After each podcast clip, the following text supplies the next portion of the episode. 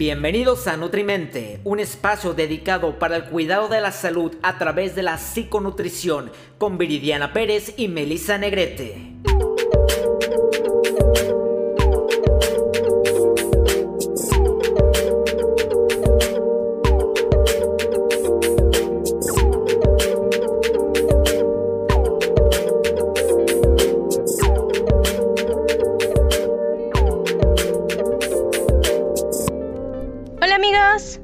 Bienvenidos a Nutrimente, un espacio dedicado para el cuidado de la salud a través de la psiconutrición.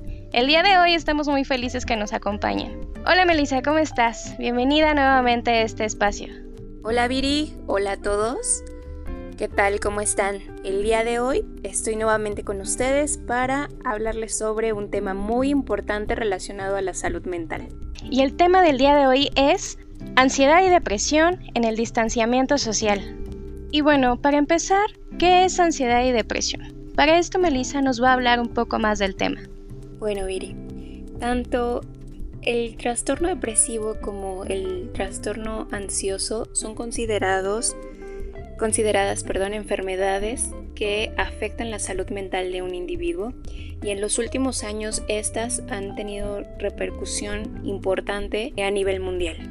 Hemos encontrado un aumento y bueno, esto es algo que ha generado preocupación alrededor del el globo porque el impacto que tienen es a nivel fisiológico, emocional, cognitivo, conductual y bueno esto al afectar de una forma generalizada pues se va a impactar en justo cómo se refleja una persona, ¿no? Cómo se desempeña por ejemplo en un trabajo, a nivel familiar, a nivel personal, económico por supuesto. Y aunque la etiología es similar porque para ambas es multicausal, es decir, que es causada por varios factores, la pérdida de un trabajo, el estrés cotidiano, separaciones, pérdidas en general, es decir, todo lo relacionado con factores psicosociales, también puede darse por alteraciones hormonales o padecimientos médicos, como el cáncer, diabetes, en general pues todas las enfermedades metabólicas, por mencionar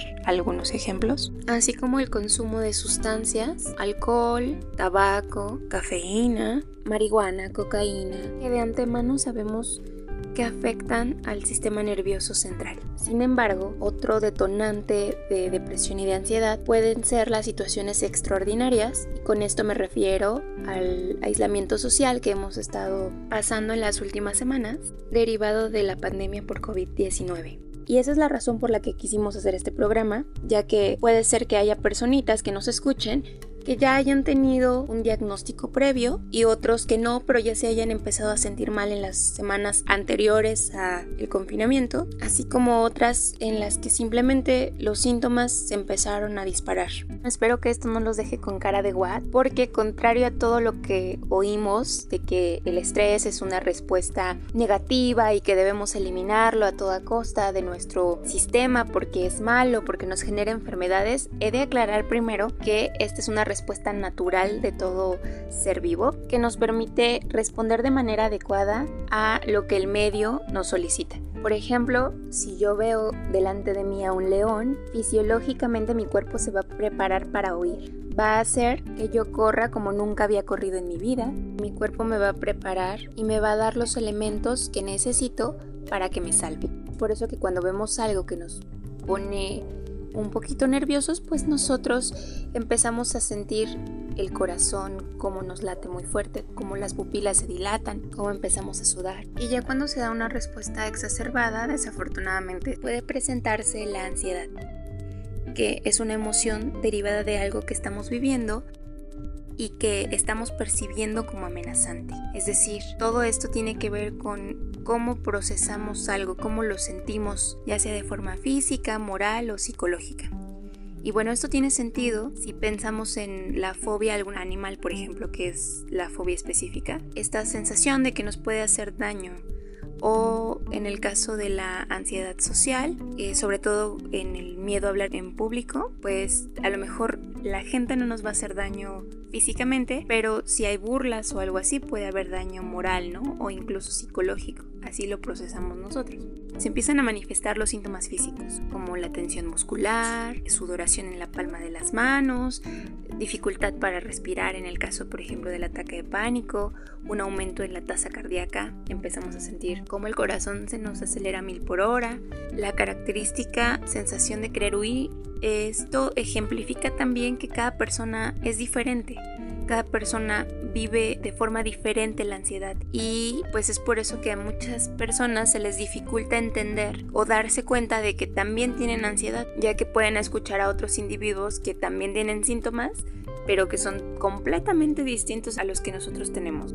Por su parte, la depresión afecta directamente o tiene implicaciones en la neuroquímica del cerebro. Es decir, hay una baja en la serotonina, noradrenalina y dopamina que son transmisores involucrados en el estado de ánimo y también bueno se involucran con otros procesos no como la motivación el aprendizaje la respuesta motora el deseo básicamente de una forma u otra en todas las funciones corporales por eso que al haber un desajuste de tal magnitud, la depresión va a tener una repercusión en el ámbito físico, emocional, cognitivo, fisiológico de una persona. Entonces, es por eso que a la larga pues genera incapacidad en una persona, muy similar a lo que ocurre por ejemplo con la ansiedad, que también puede llegar a ser incapacitante en cierto punto, y por eso estas dos se consideran enfermedades. Cuando ya estamos hablando de un trastorno y no de sintomatología, claro.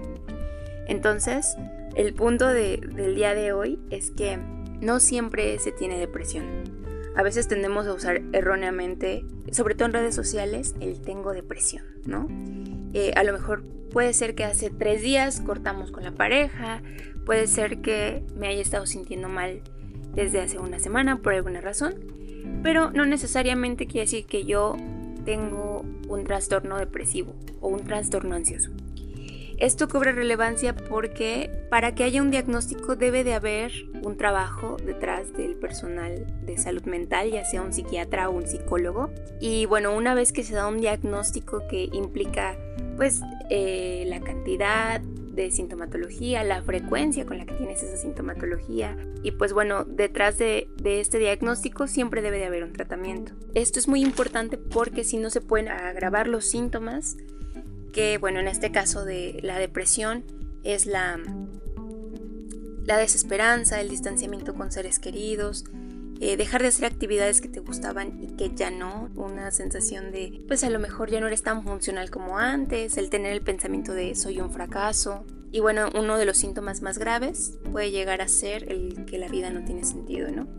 Entonces, el día de hoy yo te invito a que crees conciencia sobre qué tan erróneamente utilizamos la palabra depresión. Y si en realidad te sientes triste, te invito a que reflexiones, a que pongas atención en tus emociones, a que me digas o a que te digas a ti mismo cuánto tiempo llevas sintiéndote mal, cuánto tiempo has intentado sentirte mejor y no lo has logrado, cuánto ha cambiado tu motivación, has notado alguna pérdida de interés en las cosas que te gustaban. Pon atención en ti y cómo te sientes, y si identificas a lo mejor que algo no está bien, no dudes en acudir a un profesional de la salud. Está bien que te tome tiempo procesar el peso del cambio y está bien no saber lo que vendrá en los próximos meses. Tienes que saber que eres mucho más que todo eso y que incluso en la espera puedes vivir y prosperar. Y se preguntarán, ¿qué relación tiene la ansiedad y depresión con el consumo excesivo de los alimentos? Con este patrón que se desencadena y que con el confinamiento nos da más apetito, ¿no se han preguntado eso? Para mostrarles un poco la relación de estas, eh, quiero explicarles cómo es que se desencadena a nivel químico, a nivel metabólico, una respuesta concreta a esta pregunta. Y quiero empezar hablando por el intestino. Raquel Marín, una neurocientífica, tiene esta frase. Dice, la salud de la cabeza comienza en el intestino. Y ustedes se preguntarán, en el intestino, ¿cómo es que tiene relación con la cabeza, no? El aparato digestivo tiene una extensa red neuronal compuesta por 100 millones de neuronas. La relación que existe entre la mente y el intestino está conformado entre la microbiota, el sistema nervioso entérico, el sistema nervioso autónomo, el sistema endocrino, el sistema inmune y el sistema nervioso central. El sistema nervioso central entérico se encarga del funcionamiento básico gastrointestinal, lo que viene siendo la motilidad, la secreción de mucosa, el flujo sanguíneo. Y el control central de las funciones del intestino se llevan a cabo gracias al nervio vago, el que optimiza todo este proceso de digestión. Los daños al nervio vago provocan disfagia, problemas al tragar o un cierre completo de la bucofaringe y la nasofaringe. Y recapitulando un poco acerca de la microbiota, una correlación que existe entre las alteraciones de esta es la encefalopatía hepática, la ansiedad e incluso el autismo. En estas enfermedades existe una disbiosis que, quiere decir que es un cambio normal de la microbiota, que generalmente eh, tiene cambios en la motilidad intestinal, me refiero al movimiento de este. Afecta las secreciones y produce una hipersensibilidad visceral. En estas circunstancias se ven afectadas las células neuroendocrinas y del sistema inmune, modificando la liberación de neurotransmisores, lo que se podría traducir a las diferentes manifestaciones psiquiátricas, como vengo diciendo, una de ellas la ansiedad y la depresión. Sin embargo, los primeros resultados apuntan que la ausencia de flora bacteriana en ratones tiene un impacto en todo el cuerpo, incluido el cerebro, desde cambios de apetito a estados anímicos.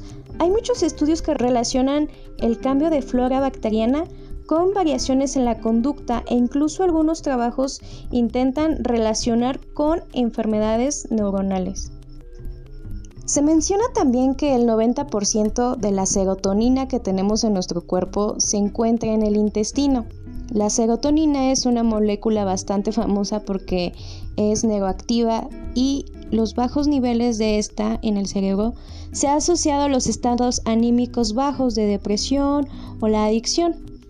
Y la serotonina es prepulsora por el neurotransmisor GABA. Por su parte, es eh, impulsado por el ácido glutámico. Y bueno, el ácido glutámico es como que el principal eh, excitatorio del sistema nervioso central. Y bueno, este es un aminoácido, uno de los 20 aminoácidos esenciales provenientes de las proteínas, que junto con esto propician eh, el aumento de estos neurotransmisores y por lo tanto el aumento de serotonina. ¿Y esto quiere decir? Que pues tiene un equilibrio en un estado de bienestar, produciendo así la sensación de hambre y de saciedad. El ácido glutámico se capta directamente de la sangre y el espacio extracelular o a través de la glucosa y la conversión metabólica en la terminal presináptica. ¿Y cómo es que podemos traducir esto? La deficiencia de ácido glutámico repercute evidentemente en nuestro estado emocional, el hecho de sentirnos angustiados, el hecho de desarrollar depresión o ansiedad, es por una cuestión alimentaria no estamos teniendo una alimentación variada. Se dice que la alimentación variada ayuda a mejorar un estado de bienestar mental. ¿Qué debemos hacer? Tener una alimentación variada incluyendo ácido glutámico. Se preguntarán, ¿dónde podemos encontrar el ácido glutámico en los alimentos? Como bien les dije, el ácido glutámico es un aminoácido proveniente de las proteínas. Principalmente lo podemos encontrar en la leche, en los quesos, en el pollo. Solamente ahí podemos encontrar el ácido glutámico. Pero como saben, debemos de respetar las cantidades de proteína que están recomendadas. Por eso les digo, una alimentación variada va a ayudar en tu estado de bienestar mental, evidentemente. ¿Y qué podemos hacer ahorita en el confinamiento? Son cuatro principios básicos. Uno es el consumo calórico. Es importante que seamos conscientes de lo que consumimos, que comencemos a revisar las etiquetas, si realmente ese alimento me va a proveer de nutrimentos. El siguiente es la frecuencia de comidas, la importancia de comer varias veces al día. El hecho de ayunar repercute no solo en nuestro estado de salud, sino a nivel mental. Como les vengo diciendo, el hecho de no consumir alimento nos produce que incluso tengamos dolor de cabeza, que nos sintamos más irritados. Entonces por eso es importante hacer cinco comidas al día. El otro es el contenido de los alimentos. Es importante que los alimentos contengan todos los nutrientes que nosotros necesitamos para nuestras necesidades fisiológicas, si no por lo tanto es cuando vamos a tener problemas. Es importante que en nuestra alimentación incluyamos frutas, verduras, cereales, leguminosas y alimentos de origen animal, todo lo que viene en el plato del bien comer. Solo así podremos tener todos los nutrientes que necesitamos. Y el siguiente es la textura de los alimentos. Algo muy importante para, para calmar esta sensación de ansiedad que tenemos cada vez que comemos por el aumento del, del, apetito, ¿no? Es importante que echemos mano de la textura, que cada vez que comamos tenga una textura agradable a nuestro paladar, cada vez que estamos bajo estrés o cuando nos produce esta sensación de ansiedad es bien complicado. Y el hecho de comer unos chicharrones que truenen como que calma e, esa sensación, tenemos una sensación, no sé, de relajación, ¿no? Una recomendación que podría darles ahorita que estamos encerraditos es traten de cambiar esta textura de los alimentos, traten de comer alimentos que sean crocantes, que truenen en la boca, por ejemplo, las jícamas, el pepino, prepárenselo con chilito, y créanme que esta sensación de, ansiedad que tenemos por comer va a disminuir un poco más. Y bueno, ya para finalizar, vamos a dar unas recomendaciones generales. Es importante que revisen el contenido de las etiquetas, qué es lo que contiene, qué eh, cantidad de azúcar, qué cantidad de sodio, para así tener una mejor elección ahorita. También es importante innovar en la cuestión alimentaria. Ahorita que tenemos un poquito más de tiempo, dedíquenle en su alimentación, prepárense algo rico, aprendan algún platillo nuevo. Innoven en esta cuestión alimentaria, disfruten de una alimentación rica. Es importante el consumo de leche, de queso, de pollo, como habíamos dicho, que provee precisamente el ácido glutámico. Entonces, con todas estas recomendaciones, una alimentación equilibrada, completa, vamos a tener salud mental. Por eso es importante que tomen nota de todos los consejos que les dio la psicóloga, su nutrióloga en este capítulo para que lo lleven a cabo y aprovechemos mejor el tiempo ahorita que estamos en casa. Gracias, Viri. Son seis puntos que yo creo que vamos a subir a la página, ¿no, Viri? Sí, ahí lo estaremos subiendo. Estoy al pendiente de sus dudas. Y bueno, si llegaran a necesitar ayuda psicológica, pueden llamar al número de la UNAM, que es 50 25 08 55, o a la línea de vida 800 911 2000. Hay algunos números más que también les voy a compartir en la página. Y bueno, me dio mucho gusto estar con ustedes el día de hoy. Nos vemos la siguiente cápsula. Y esto ha sido todo amigos, muchas gracias por acompañarnos. Melissa, ha sido un placer tenerte nuevamente con nosotros hablando de estos temas tan importantes ahorita en la contingencia. Recuerden que tenemos redes sociales, tenemos Facebook e Instagram y nos pueden encontrar como Nutrimente25. Cuídense mucho y nos vemos en la próxima.